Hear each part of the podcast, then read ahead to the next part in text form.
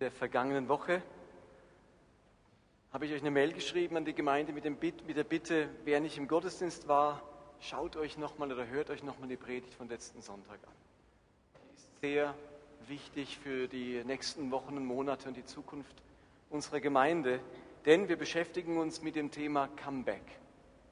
Comeback heißt übersetzt zurückkommen. Wir wünschen uns, dass etwas zurückkommt. Etwas, das nicht mehr so stark oder überhaupt nicht mehr vorhanden ist. Und wenn ihr es noch nicht gemacht habt, ich würde euch wirklich nochmal bitten, wenn es euch möglich ist, äh, letzten Sonntag nochmal anzuhören. Ich möchte ganz bewusst heute daran anschließen. Und wir haben letzte Woche über das Thema Glaubensmüdigkeit und Gemeindemüdigkeit gesprochen, weil wir wahrgenommen haben, dass das in unserem Umfeld viele Menschen betrifft, in unserer Gemeinde viele betrifft, aber auch in der westlichen Christenheit ein großes Thema ist, dass immer mehr Christen glaubensmüde werden und gemeindemüde. Ich habe euch letztes Mal erklärt, was das genau heißt und wie das aussieht. Und wir haben angefangen, uns zu überlegen, was sind die Ursachen für diese Müdigkeit. Und dann gibt es zum einen, und das seht ihr auch auf der Grafik, die jetzt gleich kommt, da gibt es ganz individuelle Gründe. Die können wir nicht in der Predigt alle aufzählen. Bei jedem gibt es irgendeinen speziellen Grund, einen Schicksalsschlag, eine Krankheit oder sonst ein Vorfall, wo er fast seelsorgerlich aufarbeiten muss, weil er merkt, der steht mir im Weg, das macht mich müde, da verstehe ich Gott nicht, da bin ich irgendwie enttäuscht von Gott oder von Menschen und das muss ich aufarbeiten. Ganz individuelle Gründe. Und dann gibt es, was ich letzten Sonntag ernüchternde Erfahrungen genannt habe. Ernüchternde Erfahrungen. Das können Krisen sein, Konflikte, Enttäuschungen, Verletzungen. Und ich habe ein wenig aufgezählt oder bewusst gemacht, dass auch wir in unserer Gemeinde Vergangenheit so ernüchternde Erfahrungen hatten. Und ich möchte noch mal, nicht nochmal alles wiederholen, was ich letzte Woche sagte, aber wir haben uns auch, ich habe auch zum Ausdruck gebracht, dass wir am Ende des Jahres, Anfang nächsten Jahres ganz bewusst einen Schlussstrich ziehen möchten unter unsere Vergangenheit und Altes zurücklassen und uns ausstrecken nach dem, was vor uns liegt. Und irgendwann kommt der Moment, wo man das machen muss, wo man wie Lots Frau nicht zurückschauen darf, weil sonst der, das Zurückschauen einen immer wieder erstarren lässt, den Glauben erstarren lässt, die Hoffnung erstarren lässt oder sonstige Dinge. Und wir werden einen Schlussstrich ziehen und haben gesagt, wenn wir dann für dieses Comeback, das etwas an Lebendigkeit und Glaube und Gemeinschaft und Hingabe und Leidenschaft zurückkehrt, wollen wir diesen Schlussstrich ziehen und man kann an diesem Schlussstrich ziehen. In, so, da kann man verschieden darauf reagieren. Die eine Möglichkeit ist, das ist eine Gruppe von uns, weiß nicht wer, aber die gibt es. Das sind Menschen, die warten nur darauf, bis der Tag kommt. Die sind innerlich schon lange bereit, die haben für sich bereits abgeschlossen mit schwierigen und ernüchternden Dingen der Vergangenheit und die warten nur auf den Startschuss. Jetzt gehen wir miteinander in die Zukunft. Und dann hat es eine zweite Gruppe an Menschen, die möchten das eigentlich, die möchten in die Zukunft und merken, dass sie irgendwas noch beschäftigt. Und sie brauchen in irgendeiner Form Gespräch. Sie müssen über die Dinge, die schwierig waren in der Vergangenheit, reden. Sie müssen, mit dem, müssen reden können mit jemandem. Und die möchten wir ermutigen, sucht in den nächsten Tagen und Wochen das Gespräch mit den beteiligten Personen, mit Menschen, die vielleicht euch verunsichert haben oder wo ihr nicht versteht, was da gelaufen ist. Sucht das Gespräch in den nächsten Tagen und Wochen. Und wenn wir den Schluss durchgezogen haben, dann reden wir nicht mehr drüber. Dann ist das Thema tabu. Dann ist es vorbei. Aber jetzt kann man gerne reden. Und dazu laden wir diese zweite Gruppe ein, die merkt, wir brauchen Gespräch. Und wir sind uns auch bewusst, dass es Menschen gibt, die merken, sie können keinen Schlussstrich ziehen. Sie kriegen das nicht überwunden. Sie sind da so tief getroffen, verletzt, enttäuscht, ernüchtert, Sie schaffen es nicht wieder Vertrauen zu fassen oder zu glauben, dass wirklich da was geschieht und dass Sie nochmal ein Teil davon sein können. Und das wird es auch immer wieder geben. Und den Menschen möchten wir ganz bewusst sagen, wir sind mehr daran interessiert, dass ihr geistlich wieder Fahrt bekommt, als an eurer Mitgliedschaft. Es wäre von uns egoistisch zu sagen, Hauptsache wir haben Mitglieder. Wichtiger ist, dass Menschen einen Ort finden, wo ihr Glaube wieder gedeihen und sich entfalten kann. Und wenn wir das nicht mehr sein können, aufgrund von Vergangenheit, dann ist unser Rat ganz bewusst, findet den Ort, wo euer geistiges Leben wieder aufblühen kann. Das ist uns wichtiger als Namen auf einer Liste. Das sind die drei Möglichkeiten und wir legen euch wirklich nahe, das in den nächsten Wochen zu machen. Wenn wir den Schlussstrich ziehen, dann gucken wir die Zukunft und nicht mehr in die Vergangenheit. Und da freuen sich ganz viele von uns darauf, dass etwas zurückkommt von dem, was uns als Christen so wichtig ist in unserem Glaubensleben und in unserem Gemeindeleben. Und damit kommen wir heute zum, zur zweiten Predigt und zu dem dritten Grund, warum Menschen glaubensmüde und gemeindemüde sind. Und dieser dritte Grund lautet Alltagsmüdigkeit. Alltagsmüdigkeit. Und bevor ich da was dazu erzähle, mache ich ein kleines Kunststück mit euch. Und da bräuchte ich zwei freiwillige Helfer, zwei Leute, die mir einfach was halten. Mehr müsst ihr nicht machen, aber ihr müsst mir was, was halten. Gibt es zwei, die mir assistieren würden für ein Zauber, nicht Zauberkunststück, für ein Zirkuskunststück? Also, die, perfekt, die machen das gut. Ihr müsst, ihr müsst nur assistieren. Ich habe hier vier Teller. Jeder Teller repräsentiert so einen Lebensbereich unseres Lebens. Dieser Teller, das ist unser Privatleben, so Familie, Ehe, Kinder, die Verwandtschaft, die Eltern oder so. Das ist dieser Teller. Dieser Teller, das ist mein berufliches Leben. Jeden Tag acht Stunden arbeiten oder wie auch immer ich, wie viel ich arbeite. Mein berufliches Dasein, wo ich Angestellter bin oder Chef bin, wo ich Leistung bringen muss, wo ich überprüft werde, wo ich damit auch meine Brötchen verdiene, ist dieser. Das ist so der Bereich von meine Hobbys, das, was ich gern mache, den Verein, in dem ich bin, das Hobby, das ich pflege, die Clique, in der ich mitarbeite, die ganzen Dinge, wo es meine Freizeit betrifft. Okay? Und das hier, das ist mein geistliches Leben, mein Glaubensleben, meine Beziehung zu Gott, mein Sein in der Gemeinde, meine Mitarbeit, mein Einsetzen von Gaben, mein Lesen der Bibel, all diese Dinge. Das sind alles so Teller in meinem Leben, die ich drehen muss, dass sie am Laufen sind. Die muss ich zum Laufen bringen, dann sicherstellen, dass die alle laufen. Und jetzt probieren wir mal, ob wir vier Teller gleichzeitig zum Laufen kriegen. Und ich würde sagen, ihr nehmt ein bisschen Abstand. Okay?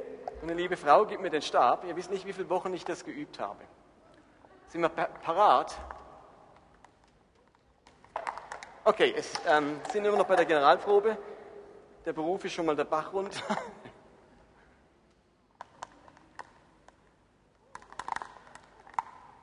Okay, der erste Lebensbereich, den haben wir schon mal zum Laufen gebracht. Da geht was. Jetzt kommt der zweite. Hier bist du weit unten. Was war das nochmal? Freizeit oder so?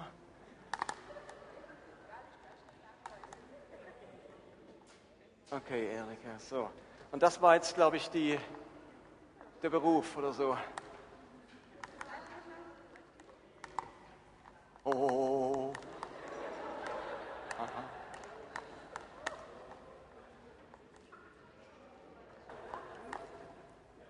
So, wir haben alle vier am Laufen.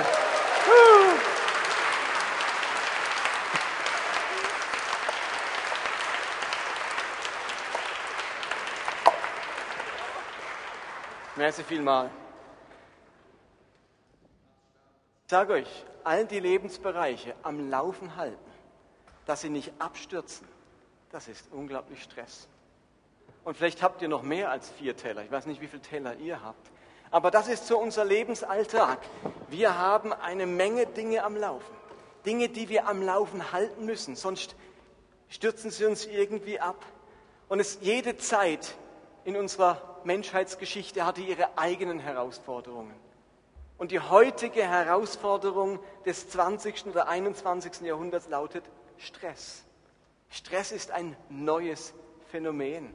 Man hatte dafür kein Wort früher, weil es das gar nicht so gab. Stress ist etwas anderes wie viel Arbeit oder harte Arbeit. Die Menschen haben schon immer hart gearbeitet, viel härter als wir heute, und trotzdem waren Menschen früher nicht gestresst. Untersuchungen zeigen, dass zum Beispiel es kaum Burnout gibt unter Landwirten und Bauern. Obwohl die kaum einen Feiertag haben, so gut wie nie in Ferien gehen, von morgens früh bis spät abends arbeiten. Trotzdem gibt es kaum Burnout unter Bauern, aber ansonsten ist das ein weit verbreitetes Phänomen Stress. Die Herausforderung unserer, unserer heutigen Zeit. Und Stress hat weniger, also weniger mit viel Arbeit zu tun, als vielmehr mit der großen Dosis an Möglichkeiten. Stress hat etwas mit Maßlosigkeit zu tun. Immer mehr Menschen sind alltagsmüde. Sie sind völlig überfordert von ihrem Alltag. Sie sind nur noch am Rotieren. Sie fühlen sich wie im Hamsterrad. Sie haben zu viele Hüte auf und zu viele Teller am Drehen. Ständig getrieben, gejagt von den vielen Ansprüchen des Lebens. Das Leben muss ausgekostet werden, Möglichkeiten genutzt, Zustände perfektioniert, Abläufe optimiert. Mit immer weniger Ressourcen immer mehr erreichen. Manche kennen das in ihrer Arbeitsstelle.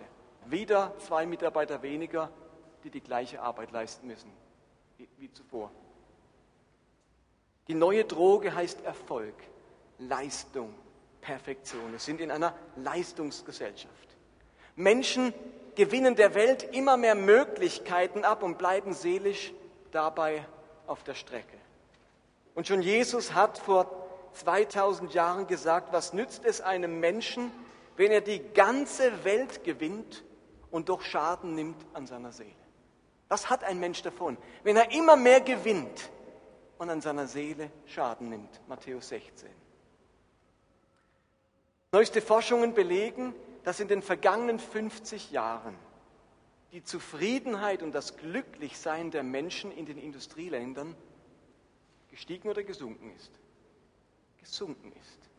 In den letzten 50 Jahren ist die Zufriedenheit und das Glücklichsein in allen Umfragen deutlich gesunken. Paradoxerweise ging mit Zunahme an Wohlstand, mit Zunahme an Freiheit, mit Zunahme an Möglichkeiten die Zufriedenheit zurück. Es gab einen Versuch von einer US-Forscherin, die hatte zwei Versuchsanordnungen. Jedes Mal ist sie in ein Einkaufszentrum und hat einen Probiertisch mit Marmelade, mit Konfi aufgestellt. In der ersten Versuchsanordnung hatte sie 24 verschiedene Konfigläser. Man konnte probieren und dann konnte man Konfi kaufen. Interessanterweise, wie sich herausstellte, lockte das üppige Konfitürensortiment zwar recht viele Kunden an den Probiertisch, diese aber schienen eher verunsichert zu sein. Sie hielten inne, zögerten, diskutierten das Für und Wider der diversen Sorten nur um anschließend meist ratlos weiterzuziehen. Nur drei Prozent verließen das Geschäft mit einem Marmeladeglas in der Einkaufstasche. Ganz anders beim Versuch mit sechs Marmeladegläsern. Als es nur sechs Marmeladegläser gab, haben die Kunden viel häufiger zugegriffen, nämlich zehnmal so oft. 30 Prozent der Leute, die am Probiertisch waren, haben eine Marmelade gekauft. Ist doch interessant. Erstmals hatte sich in einem Experiment gezeigt, dass eine Erweiterung von immer mehr Optionen auch Nachteile mit sich bringt. Verunsicherung und, und das kennt ihr alle, die Unfähigkeit, sich zu entscheiden. Es scheint so zu sein, weniger Auswahl, mehr Zufriedenheit. Und das Ergebnis ist irgendwie paradox. Spontan würden doch viele von uns meinen, dass ein Angebot gar nicht groß genug sein kann. Luxuriöse Supermärkte wie zum Beispiel unser Hieber in Grenzach bietet hunderte von Joghurtsorten an. Online-Partnerbörsen prahlen mit Millionen von Mitgliedern. Und diese Vielfalt, die hat ja auch was Verlockendes. Schließlich wächst mit der Angebotsgröße die Chance, dass etwas dabei ist, das genau meinem Geschmack entspricht. Auf der anderen Seite bedeutet diese Optionserweiterung aber nicht nur Positives. Denn eine nicht so schöne Folge, dass man mit dem steigenden Angebot, die mit dem steigenden Angebot kommt, ist, dass man auch immer mehr verpasst. Man betritt eine Eisdiele, die nur drei Eissorten anbietet. Man bestellt zwei Kugeln und hat damit wie viel der ganzen Eisdiele probiert. Zwei Drittel der ganzen Eisdiele hat man versucht. Man hat also nur auf eine Kugel, auf eine Sorte verzichten müssen und geht nach Hause und hat gedacht, wow. Wenn man in eine moderne Eisdiele geht, gibt es bis zu 100 Eissorten. Auch hier, entweder du probierst wiederum zwei Drittel aller Sorten und lässt dich dann ins Krankenhaus einliefern, Oder du nimmst ebenfalls nur zwei Kugeln und hast 98 Sorten verpasst. Kennt ihr das? Dass man zur Eisdiele geht mit einer riesen Auswahl und hinterher geht man weg und denkt, schade konnte ich jetzt noch Vanilla Cookies nicht probieren oder dieses Karamell. Kennt ihr das? Und man geht weg und die große Auswahl hat am Schluss dazu geführt, dass man ein bisschen unzufrieden weggeht. Ist doch eigentlich irre. Der Punkt ist, dass unsere Gesellschaft mehr und mehr der modernen Eisdiele ähnelt. Die Überflussgesellschaft stellt für unsere Psyche eine Herausforderung, oft eine Überforderung dar. Habe ich mich auch richtig entschieden? Hätte ich nicht lieber? Sollte ich nicht? Ich könnte doch auch. So rumort es im Kopf des modernen Stadtneurotikers angesichts der zahlreichen Optionen, von denen er immer nur einige wenige wahrnehmen kann.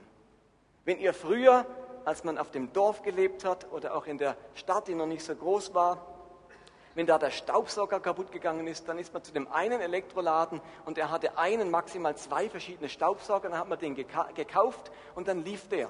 Und man musste nicht überlegen, heute, wenn man in einen Elektroladen geht, dann haben die 30, 40 Staubsauger. Und dann muss man überlegen, was passt denn jetzt zu mir? Habe ich diesen Teppich, habe ich diesen Floor, habe ich das und, und brauche ich so eine Bürste und wie viel Garantie hat er und wie, wie war es im Testbericht? Man ist hinterher fix und foxy, bis man einen Staubsauger gefunden hat. Und dann geht man raus und denkt, vielleicht war es doch der falsche. Hätte der andere wäre nicht besser gewesen. Dann sagt die Nachbarin, was von der Firma? Ich habe den von der Firma. Denkt man sich, ach du meine Güte, jetzt habe ich kein Vorwerk gekauft oder so irgendwas. Warum denn jetzt den? Und das Problem hatten die Menschen früher überhaupt nicht. In gewisser Weise ist es unmöglich, der modernen Multi-Optionsgesellschaft gerecht zu werden. Und jetzt kommt ein wichtiger Satz. Entweder man erhöht das Lebenstempo, lädt sich jeden Tag viel zu viel auf und lebt in chronischer Burnout-Gefahr. Oder es geht einem unendlich viel durch die Lappen. Ich glaube, ihr habt den Satz dastehen. Entweder man erhöht das Lebenstempo, lädt sich jeden Tag viel zu viel auf und lebt in chronischer Burnout-Gefahr. Oder es geht einem unendlich viel durch die Lappen. So sieht häufig unser Alltag aus. Und in vielen Gesprächen, die ich mit euch und mit anderen Menschen geführt habe, ist mir diese Alltagsmüdigkeit und Alltagsüberforderung entgegengekommen. Bei den wenigen Christen fehlt es an gutem Willen. den meisten ist bewusst, wie wichtig der Glaube ist und, und ganz viele sind auch innerlich nicht auf die Stanz, auch zum Beispiel zur Gemeinde gegangen. Aber die ständige Überforderung, das Leben am Limit, die endlose Zahl von Entscheidungen, die viele Arbeit, die ermüdet und lässt uns immer weniger Spielraum. Wir gehören heute zu der Sorte Menschen, die ihr Lebensfeld bis zum Rand abernten. Bis zum Rand abgeerntet. Und die Bibel sagt mal den Israeliten, wenn ihr eure Felder erntet, lasst am Rand was stehen. Für die Armen. Und ich glaube, das ist ein Bild auch für unser Leben. Wir müssen so leben, dass am Rand unseres Lebens noch was stehen bleibt. Für die Armen, für die Zeiten, wo wir arm dran sind wo es im Geschäft eine, eine, eine, Dosis anstrengender wird, wo vielleicht ein Kind krank wird oder irgendetwas, dann habe ich noch Reserve, dann habe ich noch Spielraum, weil mein Feld nicht bis zum Rand abgeerntet ist. Wir alle wissen, dass die Zahl der Anspruchsteller in unserem Leben ständig steigt. Und weil in einer perfektionistischen Hochglanzgesellschaft auch die Ansprüche steigen, sind die Anspruchsteller nur selten zu befriedigen. Je älter wir werden, desto mehr Anspruchssteller hat unser Leben. Und die werden immer anspruchsvoller. Und ich denke an so viele junge Eltern, gerade bei uns in der Gemeinde. Diverse Fernsehsendungen und Medienberichte und Zeitschriften vermitteln einem, wie viel man in der Erziehung falsch machen kann. Und verunsichern eine ganze Generation von Eltern, denen auch der letzte Rest Gelassenheit in der Erziehung flöten geht. Die Globalisierung und ständig neue wirtschaftliche Herausforderungen machen Arbeitsstellen zu modernen Arenen, in denen heutige Arbeitsgladiatoren um ihr berufliches Überleben kämpfen. Selbstverwirklichung und seinen Traum zu leben, versüßt nicht länger das Leben, sondern wird zur Messlatte für Erfolg und bringt eine Menge Loser hervor, die eben nicht ihren Traum leben, die sich nicht verwirklicht haben, sind Loser. Und die anderen sind im Stress, wenn es ihnen nicht gelingt. Und interessanterweise, unser Körper verlangt nach einem täglichen Maß an Wellness, Fitness und Pflege, wie es früher für einen ganzen Monat ausgereicht hat. Und wenn dann einfach nichts mehr geht, wenn mein Feld bis zum Rande abgeerntet ist, wenn einfach nicht noch was dazukommen darf, dann bleiben nur wenige Orte, an denen man streichen kann. Wenn in der Situation, wo man so bis zum Rande voll ist mit Terminen und Verpflichtungen und Ansprüchen und Aufgaben, wenn dann noch etwas dazukommt, dann gibt es einfach kaum mehr Orte, wo man streichen kann. Ich kann schlecht an der Arbeitsstelle streichen. Die nächsten zehn Arbeitslosen warten auf meine Stelle. Wenn ich in der Familie streiche, weiß ich, wo es endet. Dann geht unsere Ehe den Bach runter oder, oder mit meinen Kindern wird es schwierig. Ich kann dort nicht streichen. Und am Ende bleibt ganz oft nur das Glaubensleben, wo man streichen kann. Wo man sagen kann, also dann mache ich es halt nicht mehr täglich lese ich in der Bibel oder bete, ich mache es noch alle drei Tage und am Schluss alle sieben Tage. Und irgendwann mache ich es gar nicht mehr. Oder ich habe mir vorgenommen, ja, ich will ja in der Gemeinde aktiv sein, aber ist der einzige Ort, wo ich streichen kann. Ich kann nur noch einmal im Monat in Gottesdienst kommen. Ich kann nur noch, nur noch, nur noch. Ist der einzige Ort, wo wir streichen können. Wisst ihr was? Ich verstehe das. Es stimmt, es ist der einzige Ort im ersten Moment. Alle anderen Orte sind fatal, wenn man dort streicht. Im Glaubensleben zu streichen, merkt man nicht gleich. Man merkt nicht gleich, was man da streicht. Und eigentlich will das niemand so. Aber unsere Alltagsmüdigkeit kostet ihren Tribut, nämlich Glaubensmüdigkeit und Gemeindemüdigkeit. Und wie letzten Sonntag gesagt, ist nicht der einzige Grund für Gemeinde- und Glaubensmüdigkeit, aber es ist ein gewichtiger Grund. Und die Bibel wäre nicht die Bibel, wenn Jesus nicht vor 2000 Jahren schon einiges gesagt hätte zum Thema Alltagsmüdigkeit. Und es gibt ein ganz, eine spannende Geschichte, die er erzählt. Ich möchte sie nicht ganz vorlesen, obwohl es jetzt auf der Leinwand ganz ausgeschrieben ist. Aber um ein bisschen Zeit zu sparen, möchte ich euch kurz erzählen. Es ist die Geschichte, erzählt Jesus von einem reichen Mann, einem König, der ganz viele der Menschen, die zu seinem Reich gehören, die ihm wichtig sind, zu einem großen Fest einlädt. Dieser König hat ein großes Fest vorbereitet mit den besten Speisen und alles hergerichtet und hat sich Mühe gemacht und er will diese Menschen, die ihm wichtig sind, beschenken. Und dann gehen seine Diener zu diesen Menschen hin und sagen, alles ist bereit. Ihr könnt kommen. Damals konnte man keine SMS schicken und keine Mail und was weiß ich und Uhren gab es auch noch nicht. Dann hat ein König Diener geschickt und den Leuten gesagt, jetzt könnt ihr kommen. Das Fest ist bereit. Und wisst ihr, was die Leute dann sagen? die eingeladen wurden, die beschenkt werden sollten. Ich habe es mal bewusst ähm, rausgeschrieben aus der Volksbibel. Also es ist ja keine Übersetzung, sondern eine ganz moderne Übertragung, aber sie bringt so gut zum Ausdruck. Der Lutherbibel heißt es ein bisschen antmodisch, aber die haben es geschafft, mal das so zu formulieren, wie es heute wahrscheinlich ablaufen würde. Einer nach dem anderen sagte plötzlich ab. Ich habe mir gerade einen neuen Computer gekauft, den muss ich noch einrichten. Tut mir leid, sagte der Erste. Der nächste meinte, ich habe mir gerade ein neues Auto gekauft, das muss ich heute noch unbedingt einfahren. Der dritte sagte, ich habe diesen Abend schon lange meiner Frau versprochen, sorry, geht echt nicht. Wir sind erst ein paar Tage verheiratet. Und so sagen sie alle ab.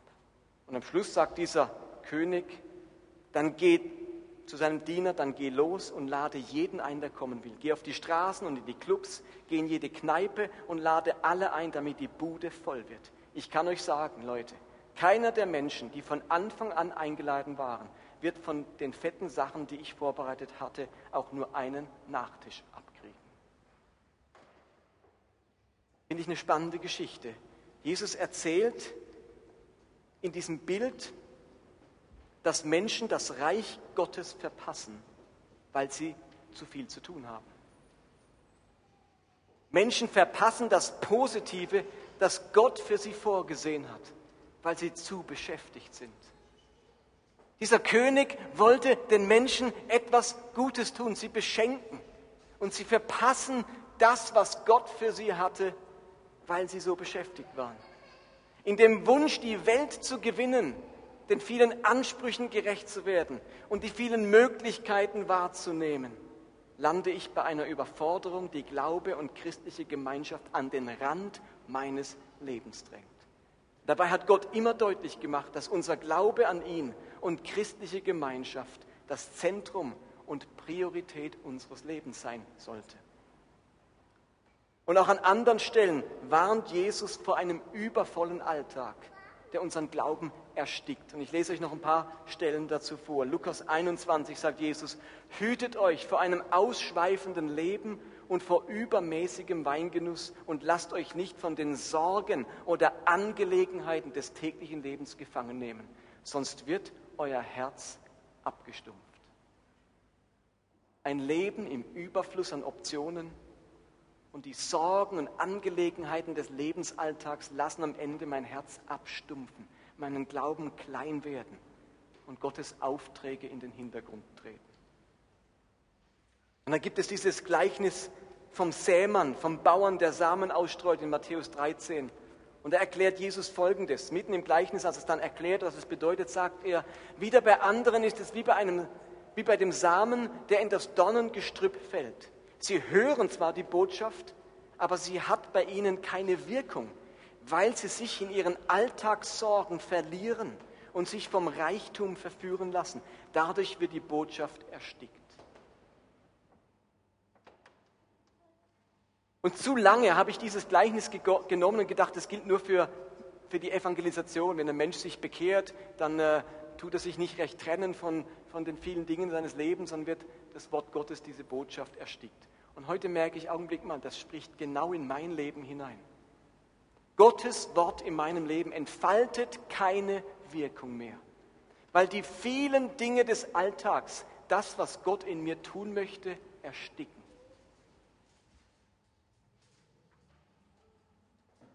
Seine Kraft, sein Wort, seine Gegenwart entfalten keine Wirkung in meinem Leben, weil mein geistiges Leben durch uns den übervollen Alltag überwuchert wird.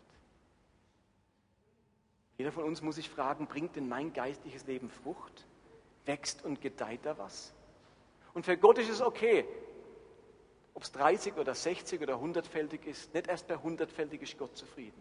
Aber er will sehen, dass dieses geistliche Leben Frucht bringt und nicht zugewuchert ist von den Dingen des Alltags. Und nun hat Jesus ein Rezept gegen diese Überwucherung des Alltags. Das Tolle ist, Jesus erzählt nicht nur so Gleichnisse und sagt, dafür müsst ihr euch hüten. Wenn das in eurem Leben passiert, ein zu voller Alltag, erstickt das die Arbeit, die ich an euch tun möchte und das Leben, das ich euch schenken möchte. Wie heißt seine Medizin? Jesus, hast du einen Rat für uns, was wir tun können, damals und 2000 Jahre später? Und das hat er. Vorhin habe ich euch gesagt, entweder man erhöht das Lebenstempo, lässt sich jeden, lädt sich jeden Tag viel zu viel auf und lebt in chronischer Burnout-Gefahr, oder es geht einem unendlich viel durch die Lappen. Und ich sage euch, wie dieses Rezept heißt, damit der Glaube und sein Geist und seine Gegenwart wieder Wirkung entfalten können in unserem Leben. Sein Rezept heißt, lass dir unendlich viel durch die Lappen gehen. Lass dir unendlich viel durch die Lappen gehen. Jesus empfiehlt uns, er sagt, entscheide dich, dir vieles durch die Lappen gehen zu lassen. Denn was nützt es dem Menschen, wenn er die ganze Welt gewinnt und doch Schaden an seinem inneren Menschen nimmt, Schaden an seinem Glauben und an seiner Seele nimmt? Nirgends sagt Jesus wörtlich, lass dir vieles durch die Lappen gehen. Aber er sagt es in anderen Worten. Zum Beispiel in Matthäus 16, Vers 24 sagt er zwei Sätze. Der eine heißt, wer sein Leben verliert, was passiert mit dem? Der wird es finden. Ihr Lieben, hier geht es nicht darum, das Leben an sich zu verlieren, zu sterben, um es zu finden.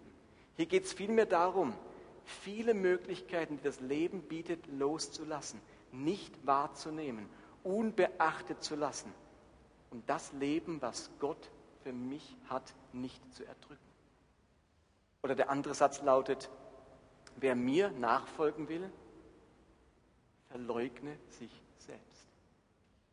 Sich selbst verleugnen. Ihr Lieben, damit ist nicht gemeint, dass wir unsere eigene Identität verleugnen, Nobody sind und nicht zu uns stehen dürfen. Wörtlich steht hier im Griechischen für verleugnen, sich weigern, verweigern, etwas abschlagen. Es geht hier um die Entscheidung, sich die eigenen Wünsche abzuschlagen, sich Optionen zu verweigern, Nein zu sagen zu noch mehr Möglichkeiten und Ansprüchen. Einfacher, simpler, weniger, bescheidener, sich etwas abschlagen, verzichten. Das ist Jesu Rezept für ein Leben, das nicht müde macht, sondern für ihn Platz schafft. In Johannes 12 sagt Jesus, ich sage euch, wenn das Weizenkorn nicht in die Erde fällt und stirbt, bleibt es ein einzelnes Korn. Wenn es aber stirbt, bringt es viel Frucht. Wem sein eigenes Leben über alles geht, der verliert es. Wer aber in dieser Welt sein Leben loslässt, der wird es für das ewige Leben in Sicherheit bringen. Ihr Lieben, Nachfolge bedeutet, dass so manches in meinem Leben stirbt und mir mein eigenes Leben nicht über alles geht. Nachfolge heißt loslassen. Da kann man eben nicht alles mitmachen, sich alle Optionen offen halten. Und jetzt habt ihr ein paar wichtige Sätze an der Leinwand, wahrscheinlich auch auf eurem Predigtzettel. Christen sind Menschen, lese ich aus diesen Versen heraus, Christen sind Menschen, die absichtlich mit weniger Möglichkeiten leben, als sie können. Christen sind Menschen, die absichtlich mit weniger Möglichkeiten leben, als sie können. Christen sind Menschen, die bewusst auf Optionen verzichten. Christen sind Menschen, die Entscheidungen treffen, auch wenn das Optimum noch nicht da ist. Denn ihnen geht ihr eigenes Leben nicht über alles. Sie können loslassen. Ihr Lieben, wie konnten wir der Meinung sein, dass man Jesus nachfolgen kann und gleichzeitig ein Leben ohne wesentlichen Verzicht? Wie konnten wir glauben, ein reiches Glaubens- und Gemeindeleben führen zu können, ohne unseren Alltag anders zu gestalten, als die Welt um uns her es tut? Wie konnten wir auf die Idee kommen, genauso in Hülle und Fülle zu leben, mit allen Optionen und allen Lebensmöglichkeiten und allen Lebenshüten und alle Teller gleich am, am, am Schwingen zu halten und dabei genug Platz für die Nachfolge zu haben. Wie konnten wir das annehmen? Wenn dieser Jesus, der zur Nachfolge aufruft, allen Nachfolgern sagt, du musst dein Leben loslassen, du musst ganz vieles verleugnen, du musst ganz vielen Wünschen, die du hast und Optionen, die es gäbe, absagen. Wie konnten wir denken, dass uns genug Platz für Gott und Gemeinschaft bleibt, wenn wir uns in gleichem Maß alle Optionen und Möglichkeiten offen lassen, wie das heutzutage üblich ist? Und wie konnten wir glauben, dass Verbindlichkeit und Treue sich in unserem Leben entwickelt, wenn eine Multi-Optionsgesellschaft uns lehrt, uns ja nie festzulegen, weil vielleicht noch etwas Besseres kommt? Wisst ihr, wie schwierig es heute ist, mit jemandem einen Termin auszumachen? Langfristig? Weil die Menschen heute sagen, ich mache nur noch kurzfristig was ab. Vielleicht kommt noch was Besseres als den Termin, den ich sonst abgemacht hätte. Und deswegen informiert man sich über SMS und bist dabei kurz vorher. Weil man sich bis zum letzten Moment offen halten will, vielleicht kommt noch ein besseres Angebot. Ihr Lieben, Gott hat scheinbar kein Interesse daran, uns fit zu machen und uns zu segnen, damit wir möglichst viele Optionen und Möglichkeiten, die das irdische Leben bietet, ausnutzen können. Könnte es sein, dass Gott gar kein Interesse daran hat, uns unser Leben so reibungslos zu machen, dass wir fast noch mehr als alle anderen, weil wir so gesegnet sind, Optionen des Lebens wahrnehmen können? Ihr Lieben, aber Gott hat ein wesentliches Interesse daran, dass wir einen lebendigen Glauben haben ein aktives Glied an seinem Leib sind und Frucht bringen für sein, Leib, für sein Reich. Ich glaube, Gott ist damit beschäftigt, unser äußerliches Leben zu verkleinern, damit sich unser inneres Leben vergrößert. Ich glaube, Gott ist damit beschäftigt in unserem Leben, unser äußeres Leben zu verkleinern, damit sich unser Inneres vergrößert. Und wer damit beschäftigt ist, sein äußeres Leben zu vergrößern, ist gleichzeitig damit beschäftigt, sein inneres Leben zu verkleinern. Und deswegen redet Jesus immer wieder davon, zum Beispiel in Johannes 15, dass jede Rebe am Weinstock beschnitten wird damit sie mehr Frucht bringt. Gottes, Gottes Methode ist reduzieren, damit das wahre, fruchtbare entsteht. Gottes Methode ist nicht maximieren. Gottes Methode ist reduzieren. Das ist nicht ein neuer Gedanke. Gott will in deinem Leben Dinge reduzieren. Wo du einen Eindruck hast von der Gesellschaft, das musst du maximieren, optimieren. Und Gott sagt, nein, lass dir das und das und das und das, diese Karrierenschritt, diese Fortbildungsmöglichkeit, diesen Urlaub, dieses neue Hobby, diesen Kurs, was auch immer, lass es dir durch die Lappen gehen. Deinere dein äußeres Leben, damit sich dein inneres Leben vergrößern kann. Lass mich es nochmal zum Schluss in klaren Worten sagen. Wenn sich unser Lebenstempo nicht verändert, wenn wir nicht zur Ruhe kommen, wenn wir nicht innehalten, wenn wir nicht Nein sagen lernen, wenn wir uns nicht selbst beschränken und auch nur mit weniger und auch mit weniger zufrieden sind, quantitativ und qualitativ, dann werden wir schwer an Alltagsmüdigkeit erkranken. Und diese Alltagsmüdigkeit hat zwei Folgen. Glaubensmüdigkeit und Gemeindemüdigkeit. Und ich möchte euch nicht heimlassen oder in die Anbetungszeit lassen, ohne noch die letzten zwei Minuten ganz praktisch zu werden. Und mal ganz praktisch, was heißt das jetzt? Martin, sag uns, was heißt das jetzt? Was, wie, was macht man? Was heißt verzichten und, und, und abschlagen und, und beschneit, beschnitten werden? Macht doch die nächsten Wochen und Monate Folgendes. Plant, überlegt euch, wie geht unser Jahr 2013? Wie fängt das an für euch? Habt ihr noch vier Monate Zeit bis dahin? Geht doch euren Kalender, eure Agenda durch und überlegt dir, wie du in Zukunft deine Termine planen möchtest.